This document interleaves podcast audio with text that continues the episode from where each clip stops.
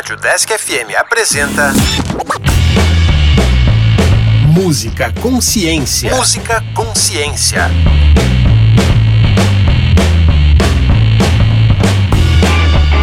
Olá, eu sou a Luana. E eu sou a Heloísa. E este é o Música Consciência, um programa que traz um pouco da história e aborda a ciência presente nos instrumentos musicais. Caso você tenha sugestões de instrumentos musicais ou de músicas para ouvir, envie um e-mail para o deskconsciência.gmail.com. E hoje iremos falar sobre dois instrumentos bem parecidos e pouco conhecidos, o banjo e o bandolim. Começamos com o banjo. Com registros desde o século XVII, acredita-se que o banjo tem origem africana e que tenha se popularizado após chegar aos Estados Unidos nos navios negreiros. Em relação à sua aparência, o banjo possui uma caixa redonda, com um tampão de couro ou outro material sintético, muito parecido com um tambor. Hoje em dia, os instrumentos já possuem uma moldura metálica para se fixar à pele de couro ou nylon. Antigamente, seu corpo era feito de cabaças e coberto com pele de guaxinins, enquanto as cordas eram feitas com qualquer material disponível. Além disso, ele possui um braço longo e fino com trastes, aquelas barras verticais que dividem o braço do instrumento. Originalmente, ele possui quatro cordas, porém hoje em dia podem ser encontrados com cinco ou seis cordas. Comparando com algo mais familiar pra gente, por exemplo, a afinação de suas cordas é a mesma de um cavaquinho: Ré, Sol, Si e Ré. Mas e quanto ao bandolim? Até onde eu sei, é que é um instrumento de cordas também, não é mesmo? Isso mesmo, Luana. Acredita-se que ele tenha surgido entre os séculos 16 e 17, na Itália, sendo uma variação do alaúde, um instrumento árabe que se popularizou na Europa durante a Idade Média. Ah, verdade! Seu corpo é bem peculiar. Em geral, tem o formato de uma amêndoa ou de uma pera, mas as costas podem ser retas ou côncavas. E o nome surgiu justamente por causa do seu formato. Mandolim é o diminutivo de amêndoa, que em italiano é chamado mandorla. Nossa, que legal, Elo!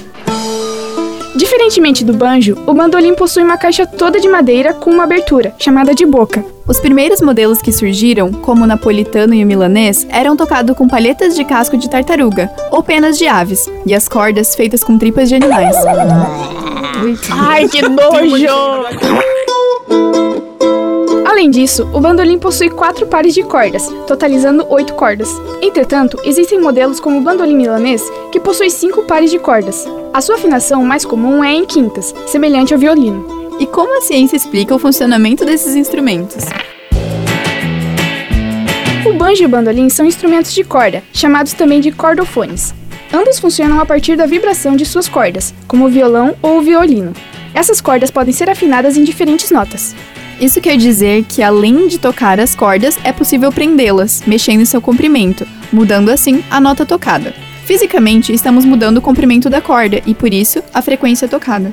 Quando o banjoísta ou bandolinista toca o instrumento, a vibração gerada nas cordas é transmitida para a caixa do instrumento através da ponte. Então é a ponte que transmite a vibração da corda para o tambor? No caso do banjo, sim.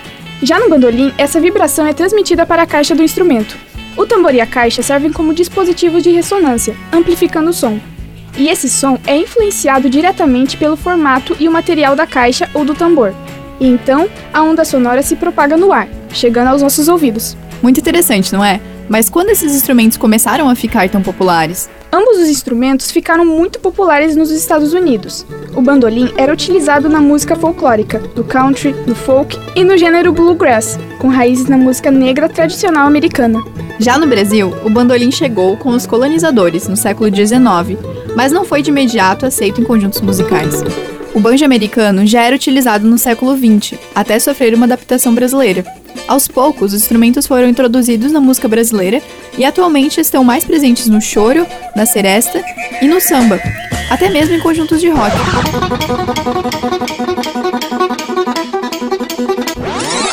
Pioneiro do banjo no Brasil foi Almir Guineto. Ele tocava cavaquinho, violão e percussão, além de ter sido responsável por reinventar o banjo e introduzir o banjo-cavaco ao samba brasileiro. Uma curiosidade é que o responsável pela ideia de acoplar as cordas do cavaquinho ao banjo e por apresentar essa ideia a Almir foi seu antigo parceiro musical, Mussum, um dos quatro trapalhões na formação original, mas que teve sua carreira no samba, tocando reco-reco no grupo chamado Os Originais do Samba. No cenário internacional, podemos citar a banda Sleepman Banjo Boys. banda americana de bluegrass composta por quatro garotos, que mandam muito bem no baixo, violão, violino e no famoso banjo. Também podemos e devemos falar de nomes importantes na história do bandolim. É mesmo, Elô. O bandolim ficou popular no Brasil com Jacó do Bandolim, que definiu a linguagem e o estilo do instrumento no Brasil. Outra curiosidade é que por volta da década de 50, no século passado, ele chegou a usar um bandolim de 10 cordas, que só foi descoberto recentemente em seu acervo. Esse bandolim ficou sob a guarda do maior representante brasileiro desse instrumento na atualidade, o grande músico Hamilton de Holanda.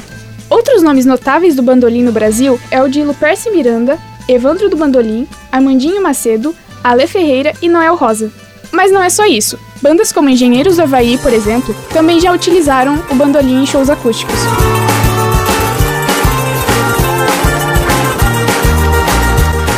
Além disso, existem personalidades internacionais que mandam muito bem na guitarra e no bandolim, como o músico Richie Sambora, da banda Bon Jovi, e também o músico Peter Buck, da banda R.E.M. É possível ouvir o bandolim em algumas músicas das bandas Rolling Stones, Led Zeppelin, Muse, Dropkick Murphys, Dave Matthews Band, Green Day, The Lumineers e muitas outras. Mas vamos então ouvir algumas músicas? Para apreciar o som do bandolim, hoje vamos ouvir a canção Lamentos, composta por Pixinguinha e interpretada por Jacó do Bandolim.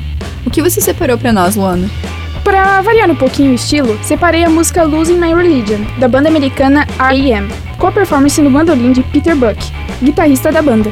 Vamos fechar a playlist com a canção In Hell I'll Be in Good Company, da banda canadense de bluegrass The Dead South, contando com uma forte presença do banjo nessa música. Aliás, essa música tem apenas baixo e banjo, além de assobios e vozes dos membros da banda. Fique então com essas músicas, obrigada pela audiência e até a próxima!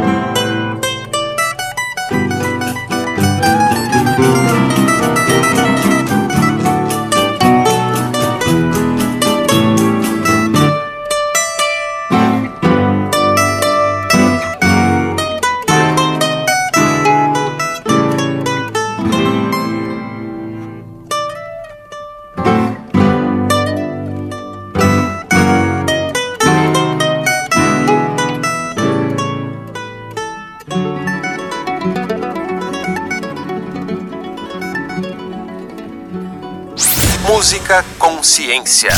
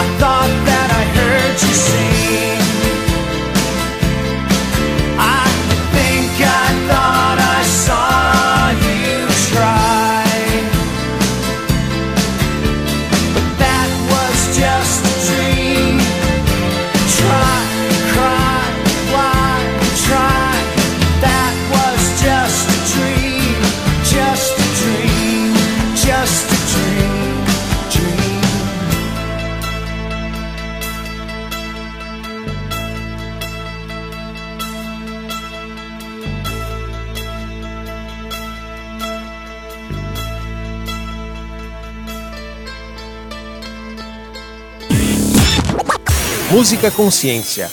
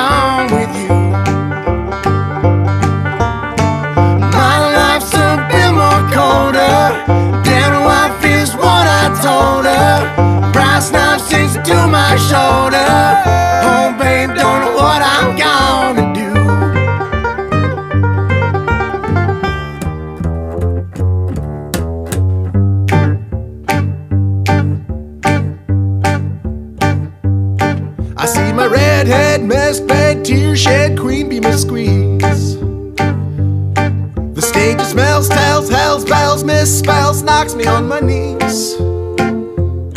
It didn't hurt, flirt, blood, squirt, stuff, shirt like me on a tree.